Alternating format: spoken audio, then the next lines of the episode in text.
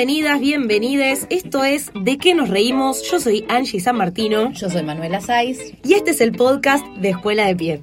Un programa de stand-up y de construcción. ¿Cómo estamos, Manu? Perfecto. Estamos genial. Estamos en la radio, les vamos a contar estas circunstancias. Estamos grabando desde mi celular en este momento, porque eh, Edesur lo queremos mucho. Y bueno, nada, golpe de calor y ya sabemos lo que pasa, pero somos comediantes y nos adaptamos a todo y este programa no va a ser menos porque encima tenemos una gran invitada que teníamos muchas ganas de tenerla aquí. Eh, antes de presentarla, eh, les contamos que esta semana que pasó arrancamos los cursos del primer cuatrimestre de este año. Estamos muy, muy, muy contentas porque están agotados. Agotaditos. Mucha gente que, que quiere estudiar con Escuela de Pie y nos pone re contentas. Crece cada vez más la comunidad de Escuela de Pie. Les contamos a los que no saben que si nos siguen en Instagram, arroba Escuela de Pie, eh, también estamos pensando algunos beneficios para los que fueron alumnos, los que son en este momento alumnes de Escuela de Pie, como descuentos para, para ver shows de colegas nuestros, algunas entradas gratis, y que también estamos por armar algunos espacios que están pensados para gente que quiere ser parte de nuestra escuela, pero que quizás no se quiera anotar en un curso cuatrimestral o que ya lo ha hecho, porque tenemos algunos alumnos que nos pidieron por favor que hagamos un nivel 3 y nos parece que tenemos que soltarlos. Pero tenemos algunos espacios que, que, estamos pensando, así que estén atentos a, a, Escuela de Pie, que tenemos ahí como algunas ideas para exalumnes y para comediantes también, para colegas nuestros. Sí, lo nuestro es la novedad, todo el tiempo, así que tienen que seguir y fijarse, estar atentos, porque si no se pierden de todo. Todo el tiempo cosas nuevas. Eh, bueno, creo que con eso ya, con esa introducción ya estamos. Les contaba el otro día que también está la aplicación de Lucite Radio, así que si quieren escuchar este programa antes que nadie, se bajan la aplicación de Lucite o la buscan en la web, que es luciteradio.com.ar y pueden escuchar este programa los martes a las 9 antes que cualquier otra persona. ¿El resto de los mortales? El resto de los mortales los domingos subimos y lo pueden escuchar en Spotify, en iTunes. Que es muy importante que hagan. Es muy importante que si nos escuchan desde alguna plataforma como iTunes o iBox o Spotify, que le pongan 5 estrellas, no menos. No menos. 5. Queremos rankear arriba o nada. Eh, bueno, y reseñas, obvio, todos esos re bienvenidos. Si nos quieren subir una historia cuando están escuchando el podcast, dar alguna opinión, toda esa interacción, ansiamos que vaya llegando a poco, porque si no, nosotras no estamos acostumbradas a no tener feedback. Estamos acostumbradas a estar arriba del escenario, tener una respuesta instantánea del público. En cambio, en un podcast es muy distinto porque no estamos cuando la gente nos está escuchando. Así que si nos escuchan y quieren subir una historia de Instagram, nos etiquetan, o sí. alguna idea que les haya gustado, que tengan ganas de seguir debatiendo, algún comediante que les gustaría que invitemos, eh, bueno. Sí, o cosas de la comedia que les gustaría saber, porque por lo general las, las respuestas que estamos recibiendo hasta ahora son buenas de, che, no sabía lo que era un podcast, estoy escuchando, me copa, me gusta como el, el ensamble de stand-up y de construcción. Pero por ahí estaría buenísimo que digan, no sé, me gustaría que toquen tal temática con algún comediante o, o eso, porque obviamente que siempre la, el intercambio es desde nuestra subjetividad. Estaría buenísimo si a alguien se le ocurre un aporte para hacer, que nos lo haga llegar. Encantadas. Bueno, ahora sí, démosle la bienvenida a nuestra invitada. Sí, vamos a hacer el aplauso casero. Ahí está, para el efecto de sonido. a Nadia Charamori. No me aplaudo yo, reverreta. Ay, bien, bien por mí, bien por mí, qué bien, qué genial que soy. Nadie, nadie lo sabe. no se ve quién, de quién ah, bueno, bueno, entonces sí me aplaudo. Uh, son efectos de sonido casero. Después vamos a ver si le agregamos algo. ¿Cómo estás, Nadia? Bien, todo bien. Gracias bien. Por, por venir a nuestro programa. Estábamos con muchas ganas de que, Ay, de que vengas, de verdad. A mí me re gusta que me invite. Me como, ay, qué lindo. Ay, es re lindo, sí, compartir así un rato. Exacto. ¿Querés hacer una autopresentación? Viste, a veces, Sí. porque se nos ocurrió esto, porque a veces, viste, vos vas y te presentan, bueno, y dicen tal cosa, hacen tal recorte, que vos decís, uy, qué chotada esta forma de presentarme. Entonces, por ahí, si vos, no sé, Sí. por ejemplo, si te decimos, ¿cómo querés que te presentemos? Bueno, perfecto. Yo soy Nadia y siempre me presento como científica. No, me veo. Sí, ante la duda soy científica. Ante la duda. Ante la duda soy científica. Eh, toda la vida tuve esta curiosidad, así que sí, me autopercibo como científica. Eh, y hace un tiempo soy comediante también. Eh, pensé primero cuando era comediante que era comediante común, de las que hacen reír y nada más, y ahora me doy cuenta que me gusta comunicar lo que hago a través del humor, así que soy comediante científica, soy las dos. Wow, es como un, una- un superhéroe. La categoría está buena, comediante Sí, científica. Comediante Comediante científica, científica. exacto. ¿Qué tipo de ciencia haces? Porque queremos aclarar Sí. esto, recién estábamos afuera y el sonidista le dijo, no me gusta el nuevo papel de esta golosina, porque me gustaba más como venía antes. ¿A qué se debe? Como si fuese Dios, ¿entendés? Que No, sabe no, todo. eso, eso es todo. muy común que te dices, ah, soy científica y escucha, me duele acá. No tengo idea, no soy médica. No, no, no. Científica. Claro, científica. Me llaman, la otra vez me llama el padre de una amiga y me dice, mira, una amiga tomó mucha vitamina D y no sé qué, no sé qué decirte, qué sé yo, que tome menos. No tengo idea, no que sé. se controle. No, pero es verdad que en el grupo de comediantes la otra vez mandó, ¿quién quiere pececitos de este? Ah, Entonces sí, es como, sí. wow, es como tiene un trabajo súper interesante. ¿Qué hace con los lo- bueno, no, no, porque No, me van no a venir todos los veganos y me van a tirar con, con cosas.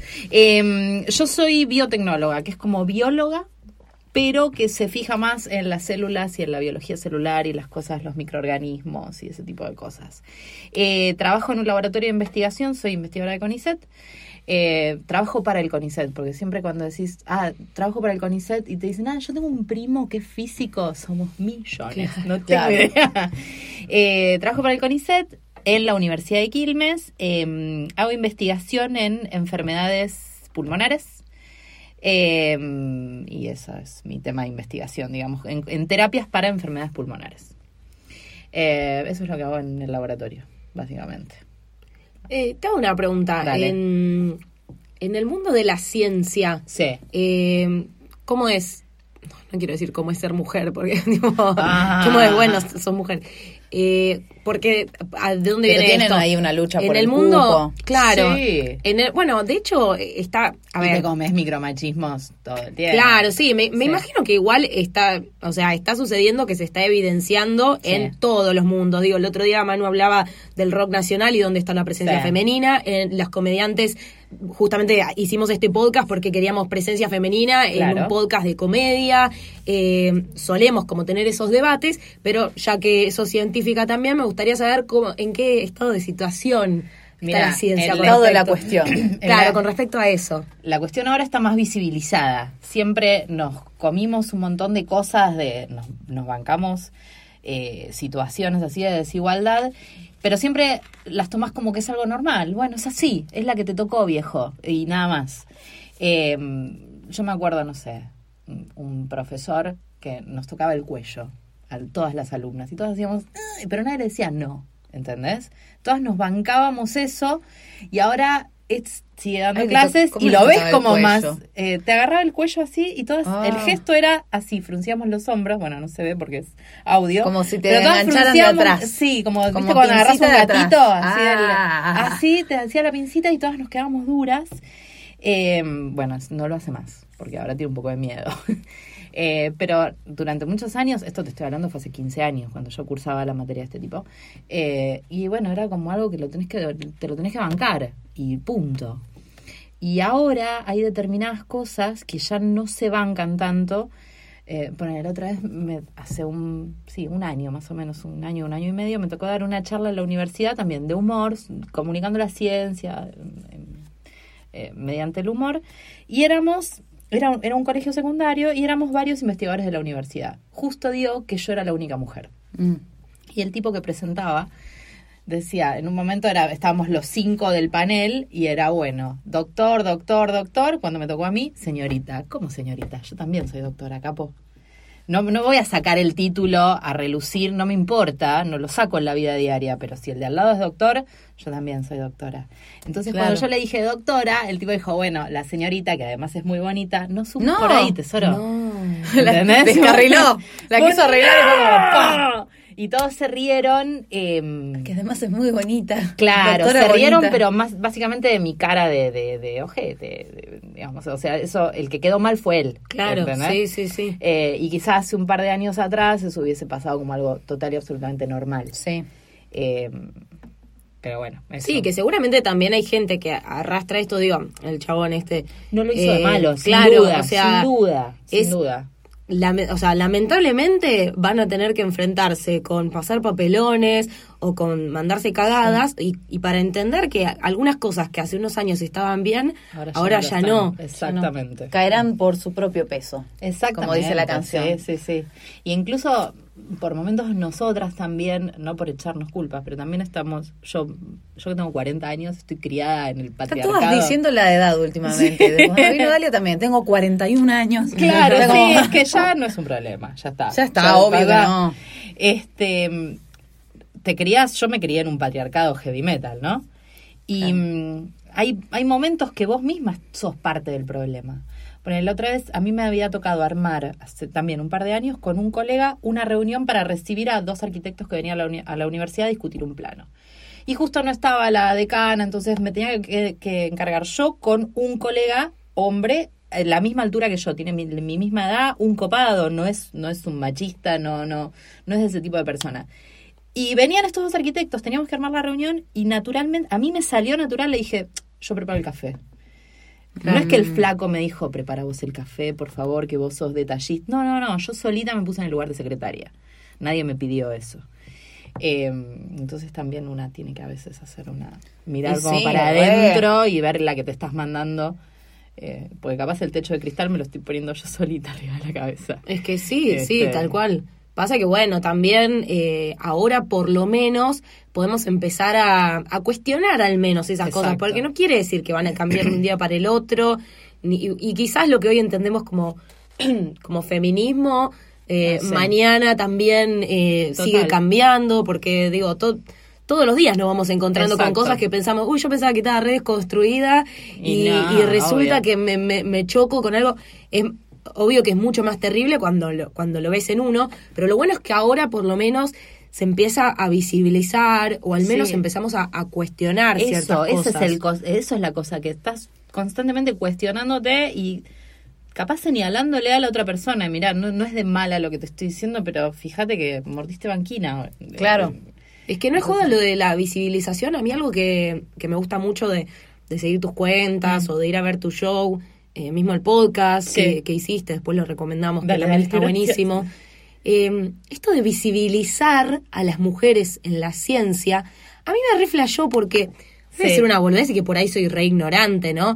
Pero digo, darte cuenta de cosas como, ah, claro, yo cuando era chiquita iba al colegio y los manuales de estudio eran todos próceres hombres, en historia todos hombres, en, en la, en la Absolutamente. ciencia todos Me que hombres. Angie lo dice como que es un cuento que va.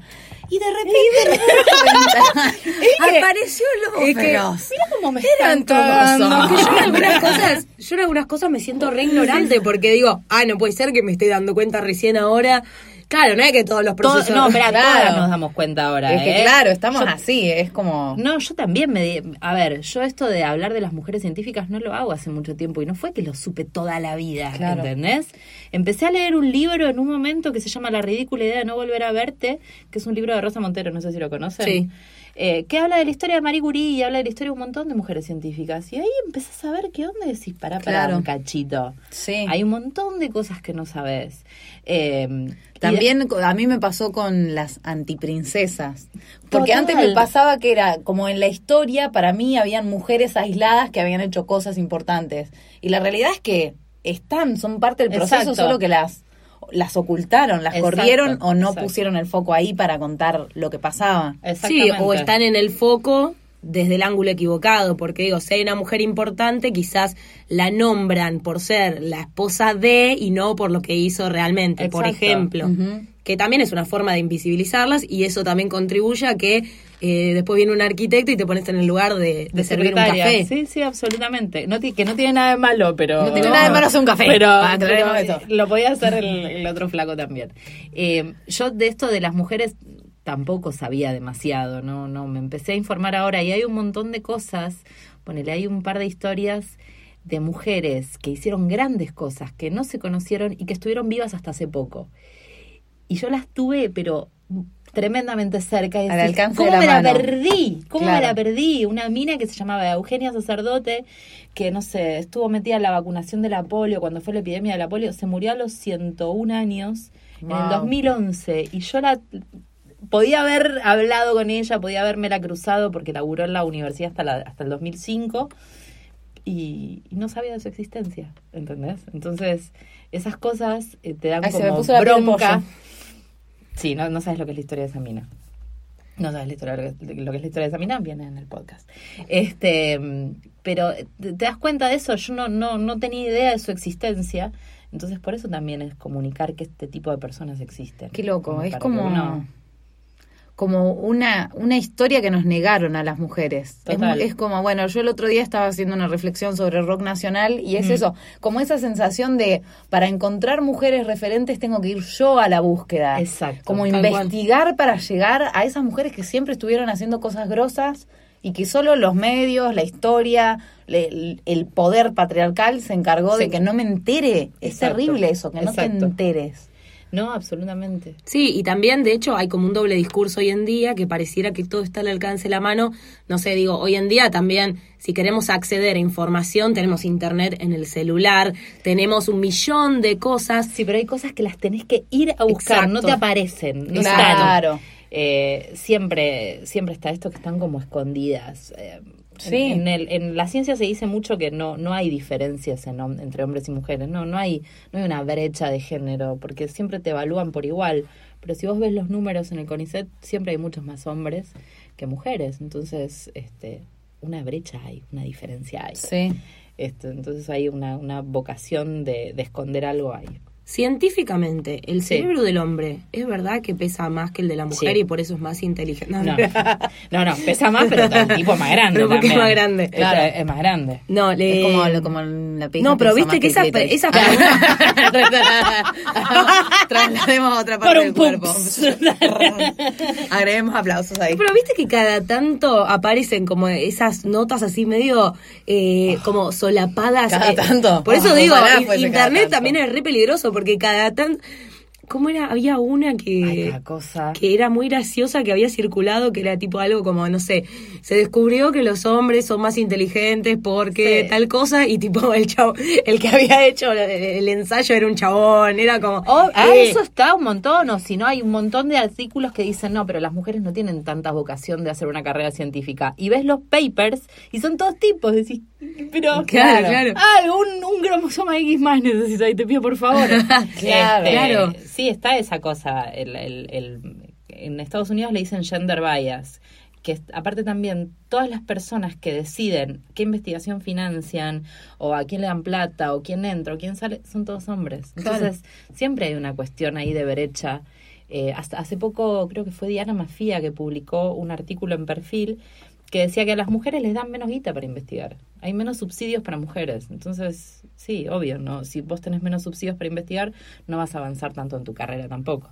Bueno, llevándolo a la comedia, pasa mucho. Que pasa mucho, exactamente. En lugares dicen, no, te necesito levantar este lugar, pongamos comedia, tráeme, nombre que no falla. Claro. Eso pasa un montón. Eso, sí o sí, ¿no? El humor femenino ya el humor es terrible. Ay, escalofríos. Y aparte, sigue, pasando. y aparte el humor femenino no vende porque dices, ay, voy a, voy a ver minas hablando de menstruación.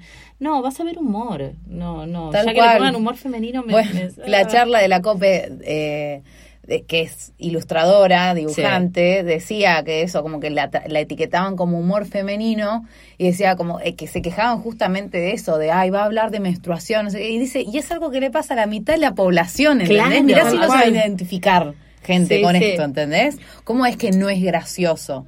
Y eso es porque estamos acostumbrados a que, ay, no, esto se tapa, esto. Me pasa hoy por hoy hablando con amigas de la copa menstrual, de, ay, no, qué asco, no, y pero ¿y qué pasa? Como toda una cosa de que yo digo, loco, ¿cómo nos disociaron de nuestro propio cuerpo? De la naturaleza propia, el, Sí, el otro día dije, estaba hablando en las historias de Instagram y digo, uy, estoy, estoy medio loca porque me está por venir. Y un chabón, un chabón encima, me respondió, ay, qué asco, no hables de esas cosas. Bueno, bueno a mí me pasó. En mi cuenta no voy a poder... De... O sea, lo, único que, me falta, encima que me, me, duele el cuerpo una vez por mes, me sangra la... No, además eso, a mí me pasó, hicimos con Angie un video un día en la peluquería que, no sé, yo dije, me, me, me está por venir, no sé, y nos pusimos a hacer el cálculo de cuántas veces en mi vida me había venido, si me menstruaba desde tal edad. Y era como tirar, como que Angie estaba con la calculadora haciendo los cálculos, te vino, estuviste tantos dos días, no sé qué. Y vino, vino un chabón y me dijo, no, la, la próxima te voy a pedir que pongas una advertencia porque la verdad es que no, no quiero saber eso, es demasiado. Bueno. Viste, ni siquiera te estoy diciendo, estaba mostrando una toallita. Y era un chabón que yo lo Mm. conozco porque es, al- es alumno de, de mi novio de guitarra, ¿entendés? Pero Sí, un chabón sí. que cruzo así y como Ay, rarísimo. pero digo, por suerte nosotras estamos como muy en contacto también con, con esta, esta búsqueda de cambio, porque digo, si sabemos que nos ocultan ciertas mujeres que han hecho cosas Exacto, importantes, exacto. nosotras estamos en contacto de, bueno, irlas a buscar por acá. ir- pero hay gente que no está atravesada tanto por la deconstrucción y que sigue como si todo igual fuese hay igual. gente, la gente que hoy en día no está tan, tan atravesada por la deconstrucción, como que no le entran las balas, digamos. No, te van a... Ese, eh, no, no, no, no. El no que quiere atacar, forma. ataca desde el ángulo que quiere. Sí, y en un punto uno tiene que elegir sus batallas. ¿no? Totalmente. Este, porque hay, hay cosas que son una pérdida de energía irreparable. Eh, yo me acuerdo hace, hace un tiempito me había hecho una nota, no me acuerdo si era de una de la Nación Online o un diario de esos. Y mm, que justamente yo hablaba de las mujeres en la ciencia. Y un tipo abajo, me, uno de los comentarios era, pero las mujeres acá no están oprimidas. ¿Por qué no vas a luchar en Siria que realmente están oprimidas? ¿Por qué no me dejas a mí pelear por lo que se me canta el culo? Tesoro. O sea, encima... Cual. eh, Además, desde, ¿desde cuándo vos me vas a venir a explicar a mí Exacto. desde qué ¿Qué es la opresión? Claro. ¿Qué es la opresión? mujer, Claro. A esa persona no le entra la bala, ¿entendés? Claro, hay que dejarlo ahí. eh, elegí tus batallas. Sí. No, no, no tiene sentido en un punto ir y, y tratar de que ese tipo lo entienda, porque no lo va a entender. Sí. No, ni entender. quiere. No. No, tal cual. Eh, y bueno, ya que estamos hablando un poco de, de- de la ciencia y, y la comedia, Mm. me gustaría saber eh, cómo, cómo empezó tu camino en la comedia. Después nos dijiste que Sí. pudiste como unir esas dos Pude cosas, unirlo. pero vos qué, qué conocías de stand-up o No si tenías algún referente. nada. Sí, tenía referente. Eh, La cosa es así. Eh, yo siempre me tomé las cosas con humor. Siempre, nunca fui de tirarme a, a- a deprimirme. Siempre me tomé las cosas con humor. No sé por qué, no, no, pero siempre tuve esa salida natural. Y me gustaba mucho Natalia Carulias. Me hacía reír muchísimo. Había visto, no sé, el, el- el especial de VH1, creo que era. Me, me hacía reír mucho, mucho, mucho. Y me acuerdo que una amiga me dijo, ah, pero ella da clases de stand-up como y me pareció una cosa tan loca poder llegar a conocer y decir, para, si yo voy a un determinado lugar y pago una cuota, tengo acceso a esta mina, no puedo Ah. creer. Este, y justo yo estaba en una relación, me separé y en, en- en un momento dije, bueno, yo googleé un curso de stand-up y todo, se va todo a la mierda. Y me fui con Natalia Carulias. Este, así que hice un curso con ella. Después ella estaba embarazada del primer, de su primer hijo. eh, y me dijo, no, vos tenés que hacer un segundo nivel, anda con Alejandro Angelini. Yo no tenía ni idea quién era Angelini.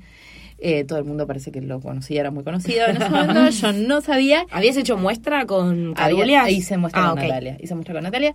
Y fui con Alejandro y medio que me enamoré de la forma que él tiene de dar clase y de enseñar. es un genio, sí. Es un genio. Es un genio. Pero me encantó y mucho de lo que de lo que ustedes decían ahí del, del tercer nivel, Sí. a mí me Ah, pasó sí. con él. Eh, a mí también. A mí me pasó con él que en un momento él yo hice curso con él, después hice seminario y otro curso y otro curso y otro curso y en un momento él me terminó diciendo, bueno, te recibiste. Andate, está, andate de acá". acá, porque estás haciendo cosas que tenés que hacer sola y me estás usando de bastón.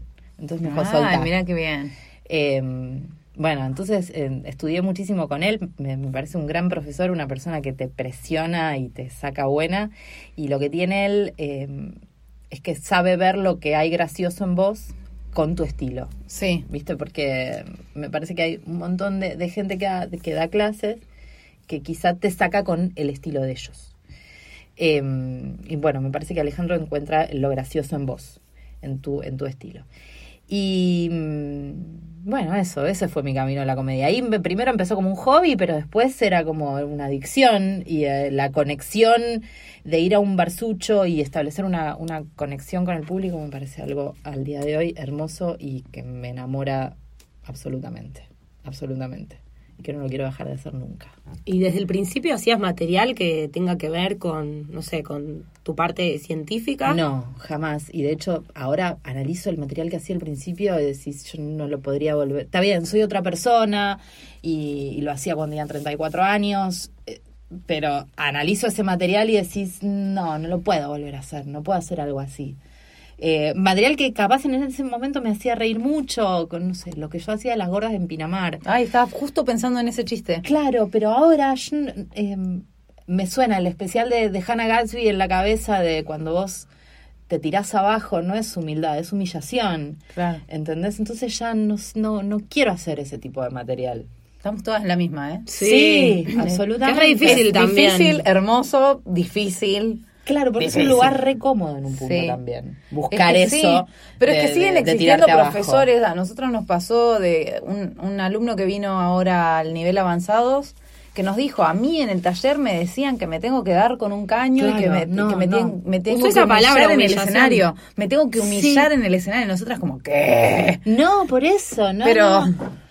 Es que es un lugar cómodo en un punto, porque es, lo, bueno, lo que dice Hannah Gatsby es como darte el permiso de hablar, es como pedir permiso para hablar.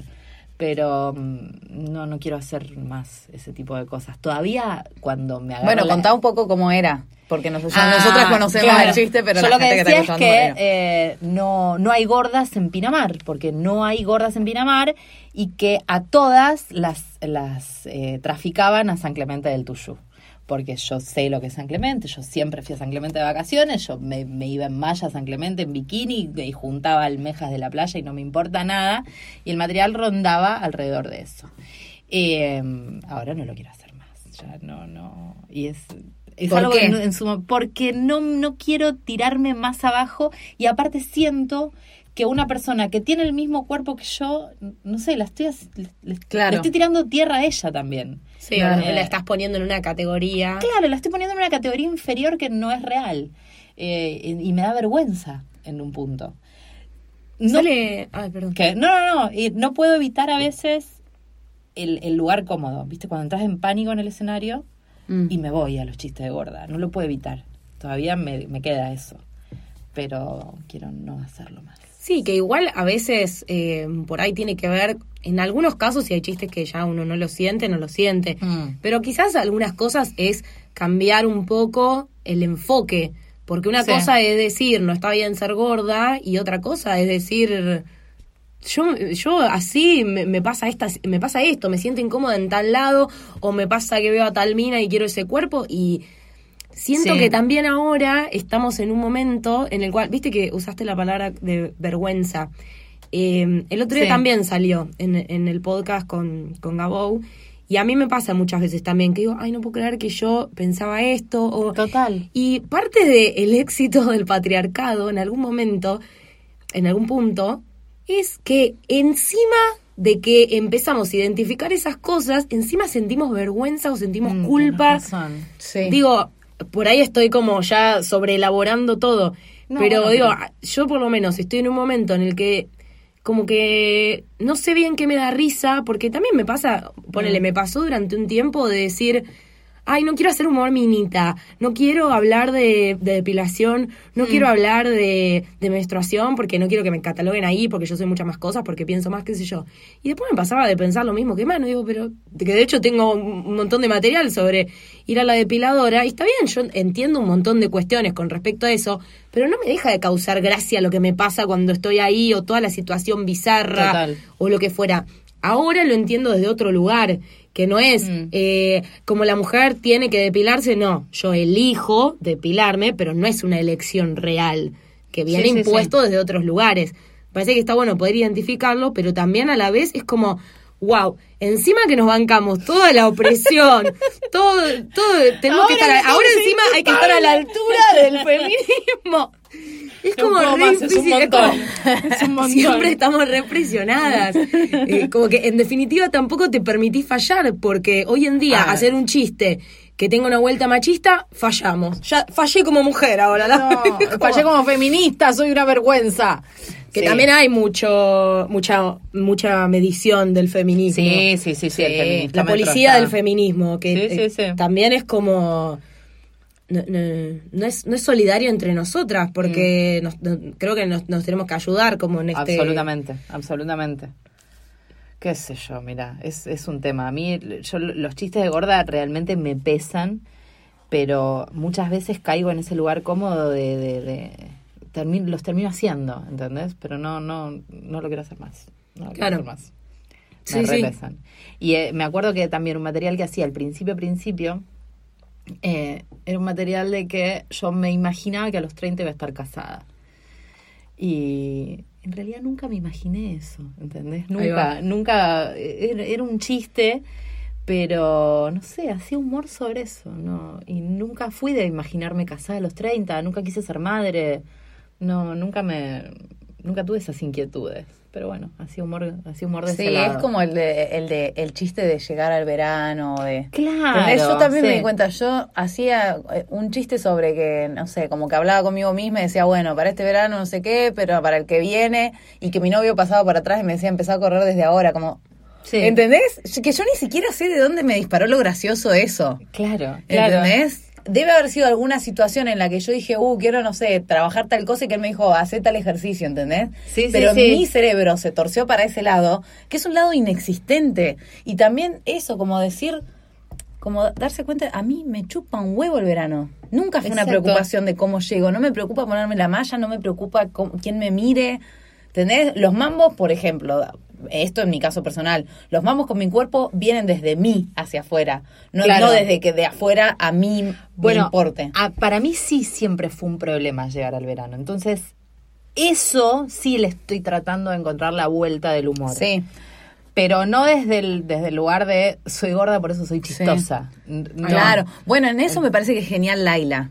Sí, Como viste que. Laila, Laila tiene, tiene Sí. o sea, ven cómo sobre una premisa se puede hacer un montón de diferentes chistes. Ella hace un chiste Sí. que es sobre, estoy voy a ver si llego al verano que viene, a este que pasó no llegué, por suerte no tomaban asistencia. Después dice que va a la nutricionista y le dice, compete Claro. un chocoarroz, pero es como chupar el termopol y el termopol a veces tiene helado. Sí. Como que encontró ella para mí una beta que está buenísima para filtrar todas esas cosas y drenarlas, porque creo que ne- tenemos una necesidad de catarsis que Sí, sí, la vamos a tener que atravesar. Pero digo, claro, es totalmente totalmente natural que si viviste muchos años con la preocupación de llegar al verano y quizás al día de hoy te sigue pasando, Claro, que te lo por lo menos humor. detectarlo, ¿entendés? Sí, sí, Así sí, como yo detecté, a mí esto no me pasa, ¿entendés? Como decir, si, es como si hiciese chiste sobre me quiero casar y no sé. No, No, no, no, no. me pasa, pero por, por alguna inercia externa estoy haciendo un chiste sobre esto. Y también es ir al lugar común, porque sabemos Sí, que, ah, ja, ja. qué cosas van a funcionar Sí, también. tal cual. Obvio, por supuesto, porque aparte sabés que es un problema que tenemos todas en un punto. Mm. Sí. Entonces sabés que eso va, va a causar eh, risa porque va a causar identificación. Entonces. Sí, eh, muchas veces uno ni se da cuenta. O sea, por ahí decís, bueno, estoy contando una boludez que me pasa a mí y no te das cuenta. También a veces eh, es contraproducente cuando le empezamos a poner demasiado peso a la palabra de un comediante que está en un escenario. O sea, yo entiendo que el que tiene un micrófono tiene un cierto poder o el que tiene seguidores. Pero no saquemos de contexto que estamos hablando de un boludo o una boluda que aprendió una estructura para hacer chistes y que cuenta lo que lo que tiene ganas. Digo, en la vida estamos de acuerdo con lo que dice todo el mundo. No, no, no, Digo, no. hasta con Manu eh, disentimos en algunas cosas y sin embargo podemos ser amigas y podemos como trabajar esas diferencias. ¿En qué disentimos? Eh, en que, eh, Justamente. Ah, lío, ¿viste? La grieta. justamente pie. disentimos en que disentimos. Escuelas de pie. Sé qué disentimos. Disentimos en que disentimos. Vos decís que no disentimos y yo digo que sí. La grieta en escuela de pies se La grieta, apareció. Apareció.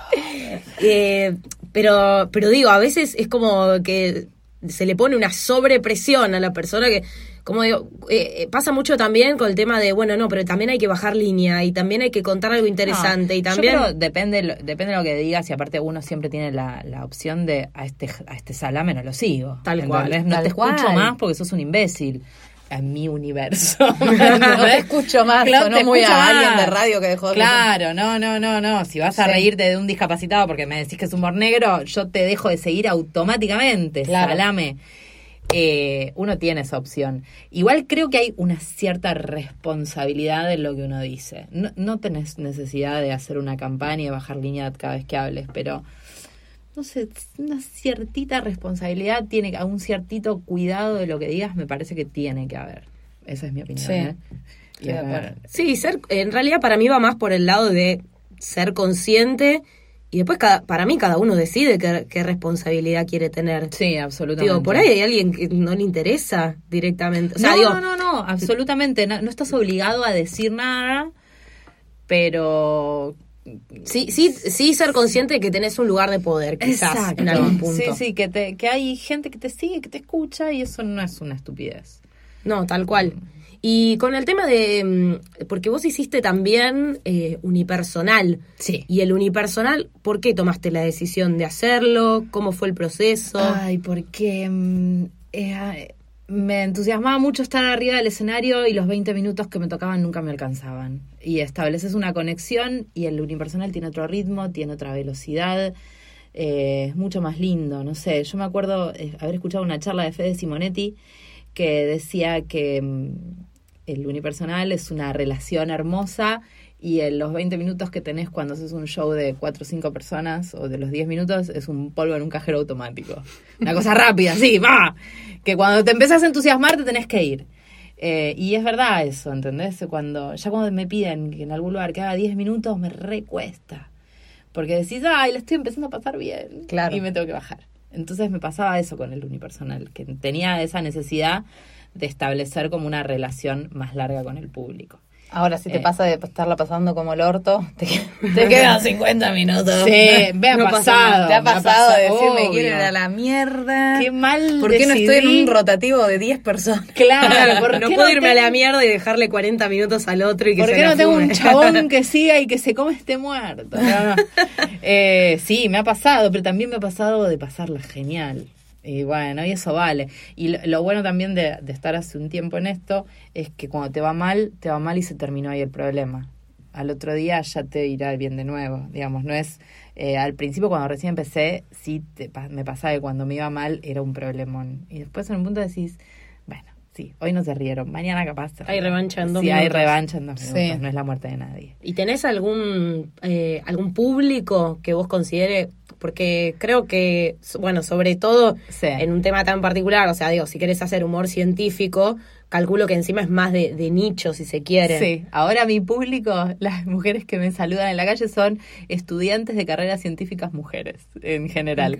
Ay, me, ha, me ha pasado poner estar en un congreso en La Plata, que yo soy tesorera, era en, en- el año pasado tesorera de una sociedad científica. Y estaba en un congreso viendo las facturas de los socios de la sociedad y qué sé yo, y pasaron unas chicas de la Universidad de La Plata y me dijeron, no puedo creer que estés acá en la universidad. Entonces yo estaba en otro plan. En otra reunera ahí. Estaba, estaba en otra y las pibas pasaron y me dijeron, ¿me puedo sacar una foto con vos? Sí, claro, por supuesto. Eh, o sea, mi público es ese, las pibas que están en la universidad. ¿Y trabajás para ese público? O sea, ¿te, te gusta real- hacer show para, o sea, buscas como Eh. consolidar ese público o te interesa por ahí decir, no, no me quiero encasillar en esto? Ese público es el que yo sé que la paso bien y que funcionan los chistes que hago. Sí me encantaría, me, me gusta ir a otros lados, porque justamente aparte el material de mujeres científicas es para que todo el mundo las conozca. Entonces me gusta salirme, ir a otros lados. Me, encanta cuando tengo que ir a charlas a colegios secundarios, la paso muy bien. Porque uno como que tiene la idea de que los pies de colegios secundarios son... Yo tenía esa idea, capaz. Uno la responsabilidad a una persona ficticia. Eh, yo tenía la idea de que los pibes de secundario eran, estaban eh, cuando uno iba a dar una charla, estaban ahí para perder horas de clase y que era un embole y que todo lo que les dijeras iba a ser un embole y no, nada que ver, Mm. nada que ver, son pibes recontra curiosos si vos les das el espacio, eh, las preguntas que hacen son geniales, entonces ese, ese tipo de público también me encanta. Está buenísimo. ¿Y pensaste, a- a- generás contenido por ahí que no tenga que ver con algo más presencial para ese público? O... El podcast. Ah, el podcast. Claro, claro. el, sí, el- es que el podcast no fue pensado para ese público en particular. Fue pensado realmente para mucha, mucha gente.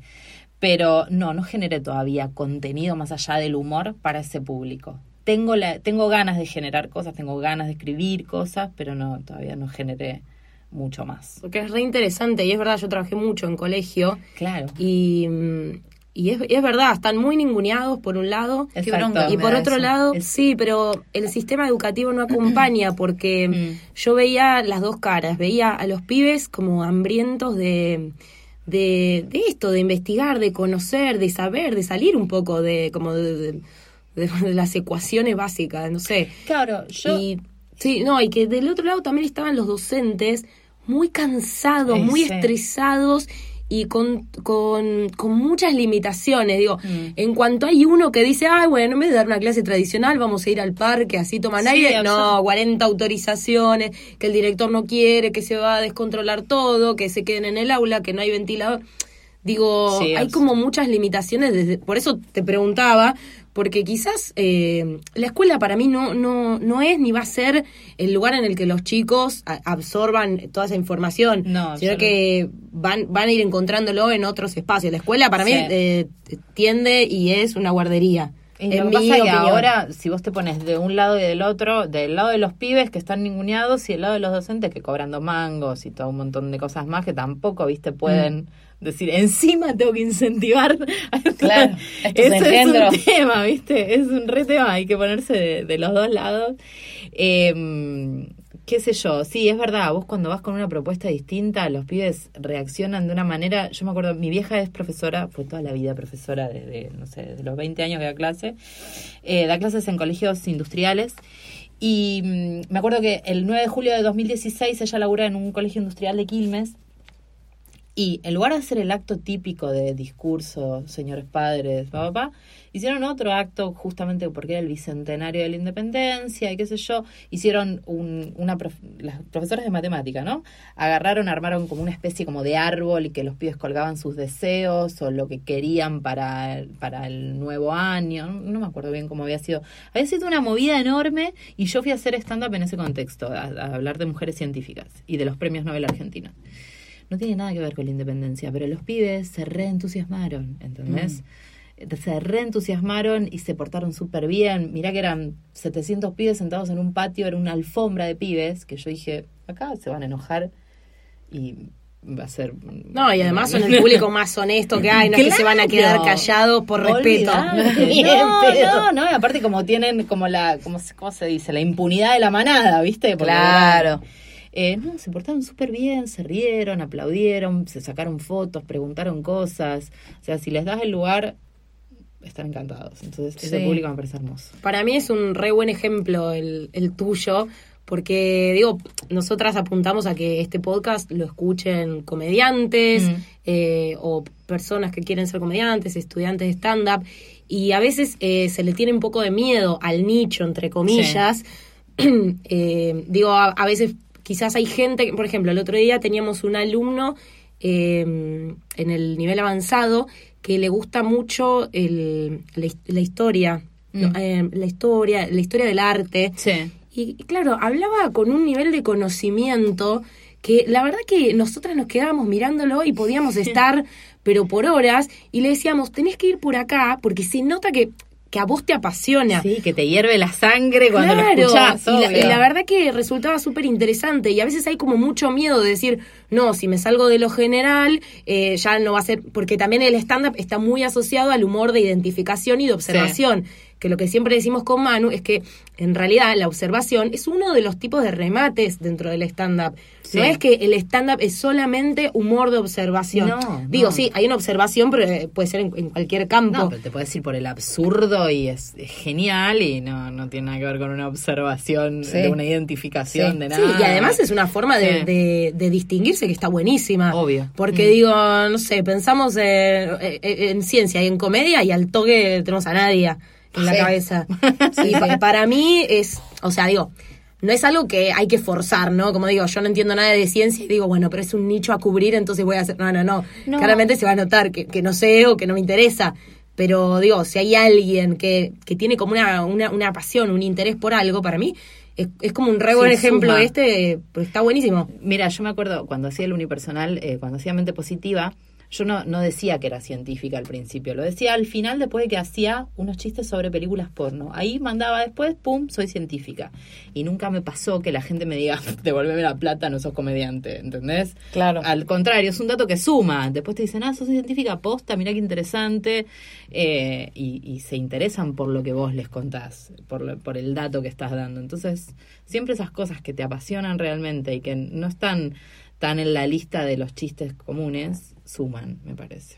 Sí, también esto, también eh, como entender que por ahí eh, los espacios de todos los comediantes no son los mismos. No, Digo, que Quizás eh, vas a un festival súper multitudinario con comediantes que hacen chistes de colectivo y capaz que no vas a tener tu público ahí. No. Ahora, que Mm. tengas estos otros espacios en los que otros comediantes tampoco podrían estar, digo, como que también hay que salir en la búsqueda por ahí más de dónde está el público que, que Sí. le interesa lo mismo que a mí y no al revés, adaptarme yo a lo que creo que pueden llegar a esperar. Sí, eso, siempre lo dice el rubio peronista. Bueno, que otro como que hacía chistes Sí. de Disney, no sé qué, películas de Disney, y que todo cambió para él cuando empezó a hablar de lo que quería hablar. A veces es muy difícil eso, detectar, bueno, de qué quiero hablar, qué me, qué me pasa, qué quiero, qué quiero contar. Está Exacto. buenísimo, me parece que que encontraste, ay, pensé que tenía un bicho, me asusté. Me diera mi pulsera. ¿De qué murió? De un, infar- un infarto por pulsera. Eh, que está buenísimo que hayas encontrado como esta, este, Sí. este vértice, es hermoso. Lo, lo encontré con ayuda, ¿no? Pero, pero está bien, no, es que está buenísimo tener la ayuda, pero también eh, como saber que, eh, que hay que bancarla cuando uno encuentra algo que le resuena. Qué sé yo, pienso ahora en, en Pablo Molinari también. Sí. Que es un pibe que quería hacer un tipo de humor específico y la bancó, la bancó, la bancó. Absolutamente. Bueno. Incluso cuando quizás el entorno no le colaboraba. Eh, entonces está buenísimo como eso, para los que escuchen y estén como iniciándose o les interese arrimarse al- a la comedia, tener esto presente. Bueno, ¿qué, ¿de qué quiero hablar yo? Sí, que también eso tampoco te va a excluir de hacer otros tipos de chistes. No, Porque es yo, que también sí, digo, me si acuerdo yo del material hablar del supermercado chino, Eso, si listo, vos, si vos sí, lo sentís, a vos si te vos lo sentís gracia. así, exactamente. Ya Porque está. también es, bueno, Digo, no es que tiene que ser nucleares. Nada, tenemos No, un, tenemos no. un alumno que hacía chistes sobre la cebolla y como todo un- toda una rutina sobre la cebolla, qué pasa con la mitad de la cebolla que no usás, que, para qué sirve la cebolla en una comida. Y era genial escucharlo Sí, hablar de eso, porque Sí, se sí. notaba que desde de donde él venía o desde, desde su subjetividad era algo muy potente y estaba buenísimo. No, y además, digo, si vos te autopercibís como científica, no dejás de ser una científica eh, haciendo comedia, aunque estés hablando del supermercado chino. Exacto. Entonces me parece que incluso le da como esa, esa cuota de, de lo genuino que necesita el estándar para no ser repetitivo, porque cuántas veces escuchamos hablar sobre el supermercado chino, 400, millones de 400 veces. millones. Ahora, los temas ya están todos hechos. Si vos querés agregarle algo distinto, es lo que sos vos. Sí, sí, sí, es tu Entonces, subjetividad. ahí es donde puede ser una científica hablando de supermercados chinos. Sacando estadísticas raras. bueno, eh, por último, ya como para ir cerrando. Dime. Aclaremos que no, no vamos a hacer el segmento de qué nos reímos y preguntar eh, ¿Por qué construcción hicimos? porque apareció naturalmente. Ah, si no, siempre hacemos como una sección en la que preguntamos qué chiste dejaste de hacer o, re- o cambiaste. Las gordas en Pinamar. Las gordas en. Pinamar. Como ya apareció, no lo vamos a no lo vamos a abrir como ventanita. Exacto, bueno, como ya una de las últimas preguntas, eh, a mí me quedó, eh, ¿cómo, ¿cómo es tu proceso creativo? O sea, Mm. a la hora de pensar, bueno, tengo ganas de escribir, sea un unipersonal Sí. nuevo o un- agregar un chiste. ¿Cómo, ¿Cómo es tu proceso creativo? Ah, y me surge el tema, me surge el tema que puede ser o alguna historia que escuché. Ahora últimamente está haciendo alguna historia que escuché de alguna cosa científica.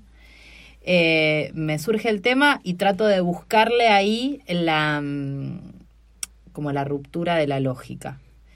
Eh, y después no me, no me suelo sentar a escribir. Me suelo sentar a escribir después de que hablé sola mucho tiempo, después de que caminé en la ducha, lo dije para, ducha para afuera, eh, de que caminaba sola y en la calle la gente me paraba porque pensaba que estaba hablando sola. Me ha pasado con mi mejor amiga, me dijo, me paró en la calle y me dijo, pues te das cuenta de sos psiquiátrica, estúpida. porque venía hablando sola en la calle. Después de un tiempo que me pasa eso, ahí sí lo bajo al papel. Pero, mm, y bueno, después lo probaré en algunos Open Mix o lo que sea. Pero primero es como que lo maduro en la cabeza, me surge la historia y le trato de buscar las rupturas o lo gracioso eh, sola, em, como en mi mundo. Y después lo bajo al papel y luego lo paso al cuerpo. Ahí va, sale mucho de la ducha. De la ducha Sí, es la clave, ducha- para mí también, ¿eh? Yo también. Es que la Es ducha, tremendo, el que, la el que ducha canta debe cantar en la Hasta ducha. cantás bien en la ducha. Todo- todo se puede. Bueno, eso Diego Lombeck explica por qué cantas bien en la ducha. Ah, vas a tener que buscar. Eh, sí, Diego Lombeck en una cosa de la ciencia está en todos lados. Diego Lombeck está el Sí, sí, sí, el- bueno, sí. eh, explica por qué uno canta bien en la ducha. Por la acústica.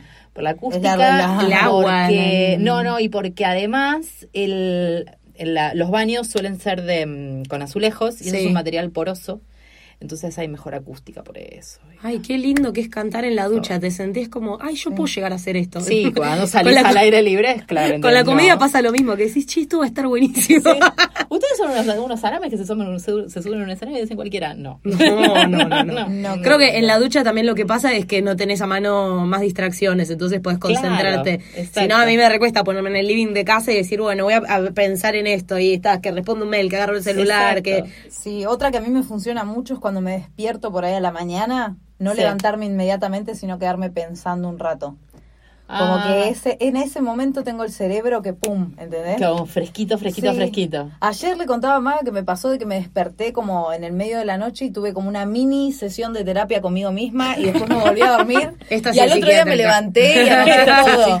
Porque sentí que avancé como un año de terapia en ese momento. ¡Vamos! Pero entonces cuando me estoy, es una paja cuando me pasa que cuando me quiero dormir y empieza el cerebro a Ay, maquinar, no, porque ahí te querés matar. Ay, Pero no, no. sí es re, además, sí. es re lindo como de, de bajar, de tranquilizarse con eso de que Mm. tiene que tener un tiempo mental. A mí me repasaba de que era como, claro, estar sentada así pensando en mi mente, de Sí, afuera sí, parece sí. que no estoy haciendo nada, ¿entendés? No, no, Entonces, estoy haciendo un montón. Emi, que es músico y es como muy fan del método, la práctica, él capaz que está tring, tring, tring, tring, tring, tring, y es como que me mira a mí y me dice como, Dale, ¿qué estás haciendo? Sí. Bueno, pero ponete a escribir, sentate a escribir. No, a mí no me funciona No, así. creo que a muy pocos comediantes les funciona Sí. sentarse a escribir igual.